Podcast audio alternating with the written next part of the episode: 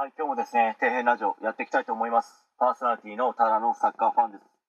お送りする内容がですね、皆様の役に立つように頑張っていきたいと思いますので、よろしくお願いします。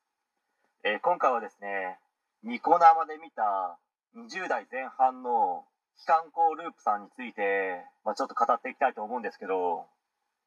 まあ、何回か言ってるんですけど、何か目標や目的があって、一時的に機関校をやっているんであればいいんですけど、そういったものがなくて、目先のお金欲しさにやっているんであれば、それは本当に後悔しますよという話なんですよね。なぜかと言いますと、機関校をやっていても、将来特別に自分の価値が高まり、人に役に立つというスキルが身につくわけでもないですし、オートメーション化ですよね。まあ、自動化ですけど、によって、人員が大幅に減るだろうということもかなり前々から言われていますし、これから徐々にですね、電気自動車の方に移行していくという方向になるんですよね。まあ、そうなると、今までガソリン用のエンジンに使われていた、まあ、細かい部品ですよね。まあ、例えばですね、まあ、コンロッドだとか、まあ、ピストン、カムシャフト、ガスケットとかっていう部品があるんですけど、まあこれがですね、もう全部いらなくなるんですよ。これって本当に大変なことで、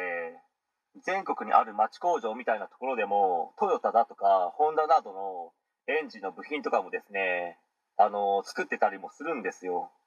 仮にこれが全部なくなると、もう想像してみてください。どうでしょうかね。機関校の仕事の募集はしていませんと、年齢も30後半です。40過ぎていますってなった時に、やっぱり困るんですよね。自分の人生ですので、他人が面倒なんて見てくれないんですよ。自分が年を取るということは、親も年を取りますよね。年を取るたびに、病気のリスクも若い頃よりは、やっぱりこう、高くなりますね。これは動物全般に言えることで、犬も猫もそうですよね。本当に今が良ければいいとか、そんなものただの自己満で、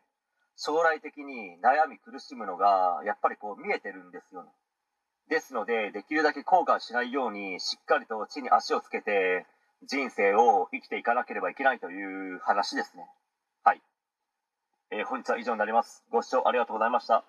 できましたらチャンネル登録の方よろしくお願いします。